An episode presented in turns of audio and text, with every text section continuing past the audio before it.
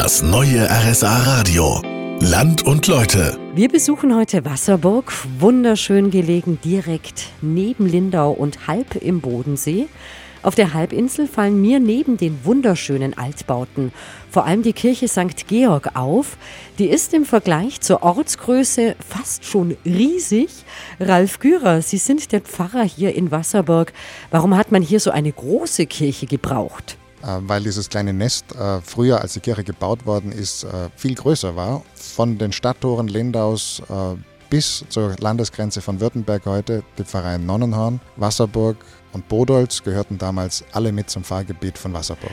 Und in der Kirche fallen äh, vor allem zwei Sachen auf. Wunderschöner Stuck überall und drei graue Tafeln an den Säulen. Was hat es damit auf sich? Das sind die, die großen Seegefrorene. Immer wenn der See komplett zugefriert und äh, so dickes Eis hat, dass man drüber gehen kann, äh, dann kommt so eine Tafel in die Kirche.